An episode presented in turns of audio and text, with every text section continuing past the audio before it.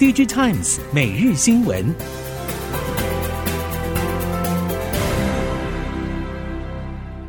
听众朋友们好，欢迎收听 DigiTimes 每日新闻，我是翁方月，现在为您提供今天的科技产业新闻重点。首先带您关心，大型语言模型的快速应用化正在为整个 AI 大趋势加温。而台湾的 IC 设计公司也在看到包括 ChatGPT 在内的各类大型语言模型应用算出之后，普遍不再对 AI 需求的前景感到犹豫，全力投入相关技术的开发。事实上，过去台系领先 IC 设计大厂，包括联发科、联咏、瑞昱、奇景，甚至是翼龙、羚羊、神盾等老牌业者，都已经在 AI 投入不少资源，并开发出相关产品。联咏、瑞昱、奇景也都针对影像画质或是监控影像的相关模组开发 AI 相关产品。翼龙和神盾的 AI 运算晶片都冲着车用影像功能而来。羚羊更是已经开发出自家的 AI 影像运算平台。熟悉 IC 设计业界人士指出，现在 AI 要进一步的深入到使用者的生活之中，关键就在是否能够边缘化。如果大型语言模型或 AI 绘图功能等工具可以直接在边缘运算中实现，带来的晶片商机就会非常庞大。中国政府近期针对美光在中国销售晶片采取网络安全审查。根据消息指出，中国业界近期已经提前反应，包括大型云端伺服器或具有官方背景需求，陆续展开调整或更换供应商动作。此外，美光 NAND 以及相关产品有可能遭到自动锁定以及封杀，但民间消费性应用还是渴望不受限制。针对云端伺服器或具有官方投资色彩的大型企业，从美光审查争议正式拉上台面之后，对政府政策风向格外敏感的企业纷纷提早自我审查，并寻求更换替代商的解决方案。经过数年来的积极投资，中国目前拥有 LCD 产能高达六到七成。虽然这一波液晶循环低谷已经过去，面板价格正在逐渐回升当中，但整体的 LCD 产能过多还是问题。中国面板厂有着无法关闭产能的包袱，主要是因为面板厂投资金额庞大。中国在近几年的发展过程中，多数面板厂背后都有地方政府的投资。因为涉及到地方政府名下的资产，而且是记录在册的国有资产，因此要关闭或是减持国有资产会比较难处理，这是中国面板厂退场困难的原因。虽然关掉或不经营有难度，但中国产线却有产能转型的可能性。相关业者举例，京东方以前的 CRT 工厂就有转型成为商业中心的潜力。只是企业本身想要转型的话，也需要与地方政府协商，甚至转卖也需要地方政府的同意。全球经济严峻，欧美还是维持紧缩政策，消费电子产业也受到不少波及。台系苹果供应链软板厂台俊先前指出，下半年是美系手机大厂新机量产时序，台俊会将重心放在美系大厂的手机产品上。台俊财务长熊雅士透露，手机产品的高频传输相关片数，可望比去年再增加一片。不过，是否能带动公司营运动能，还是得看旺季时消费市场的情形。台郡近年营运策略聚焦在高频传输技术，持续开发高层版的液晶聚合物材料产品，将取代部分还在用硬板技术的产品。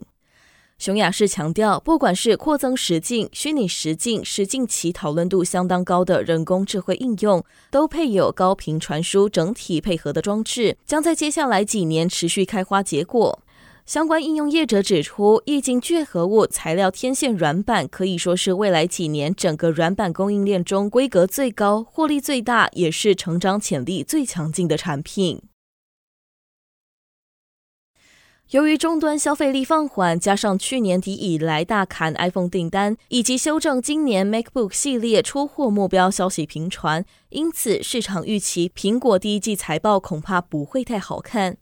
半导体供应链表示，台积电上半年产能利用率大跌，苹果是主要砍单的客户之一。由于联发科和超微等大客户下单力道到现在都还没有见到显著的增强，台积电立下今年下半年美元营收要比上半年成长大约两成的目标，对苹果依赖度将再拉升。采用三纳米制成的 iPhone 十五系列与 Mac 新机大单将是关键所在。苹果 iPhone 在波动剧烈的手机市场中销售还算是相对稳健，不过电子代工链与半导体供应链持续动荡，终端需求也受到总体经济环境冲击。业界预估，今年的 iPhone 十五初期备货量可能和去年不相上下，甚至略微缩水。熟悉照相模组零组件业者也证实，去年并没有以往第四季的砍单节奏。从年初开始，像是英圈、马达周边组件需求都很稳健。台系代工业者也普遍把资源压在苹果供应链。照相模组业者坦言，苹果供应链去年维持正常拉货，终于在今年第一季大幅下修订单，导致今年上半年的 iPhone 零组件淡季比以往传统淡季还要更平淡。预期到第二季底、第三季初回到正常拉货节奏，但这段时间供应链得努力撑过淡季更淡。苹果供应链透露，新款十五寸 MacBook Air 拉货力道不如预期，显示客户对市场买气保守。不过，供应链也表示，MacBook 以及 AirPods 等产品从五月开始拉货动能都有转强的迹象，也透露苹果库存清理有成，预计下半年可望比非苹果阵营更有看头。苹果将推出十五寸超大 MacBook Air，市场传出预计在六月的苹果开发者大会亮相，供应链也已经开始启动备货。不过，业界指出，相较于过去新品拉货动能，这次客户拉货时间往后延，而且量体也比预估的少。透露苹果对今年消费市场保守心态，但相较于第一季，苹果动能已经开始恢复。相较于 Google 每年五六月开发者大会几乎持续性的更新旗下自研 AI 晶片 TPU 最新进展之外，微软日前也传出正在展开自研晶片的推进。至于 Meta 最后决定搁置自研 AI 晶片的推出之后，已经在去年订购价值数十亿美元的 NVIDIA GPU。随后，Meta 也开始重组其资料中心，以适应即将到货的 GPU。与此同时，Meta 还是持续推进晶片研发，只不过在过渡期间，还是必须仰赖 NVIDIA 支援 AI 算力。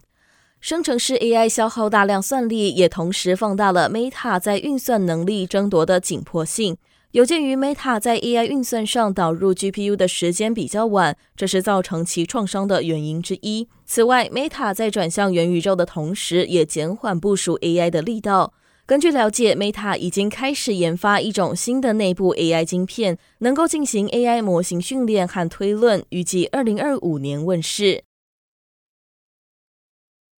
ChatGPT 带来生成式 AI 变革，其中也包含未来车。目前关注重点包含车内 AI 在智慧座舱或人车交互换间产生的新商机，还有 ChatGPT 辅助成为汽车销售创造新模式。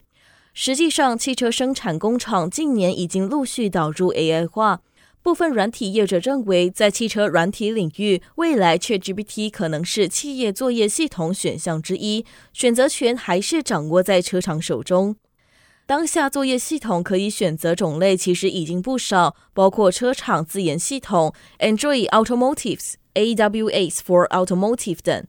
由于 ChatGPT 发展还没有成熟，所以多数也还在初期研发阶段。二零二一年，国科会、经济部以及中研院宣布合作，整合产官学研，成立量子国家队，并推举清华大学物理学系教授郭尚志担任量子系统推动小组总召集人。郭尚志表示，未来的能源、医疗、环境等难题都需要靠量子科技解决，量子科技可以称得上是终极 AI。不过，量子位元同调时间太短是目前的障碍。未来解决的方案之一就是借重半导体制成技术。台湾学界正在致力于提高同调时间，维持量子位元的品质。以上新闻由 DigiTimes 电子时报提供，翁方月编辑播报。谢谢您的收听。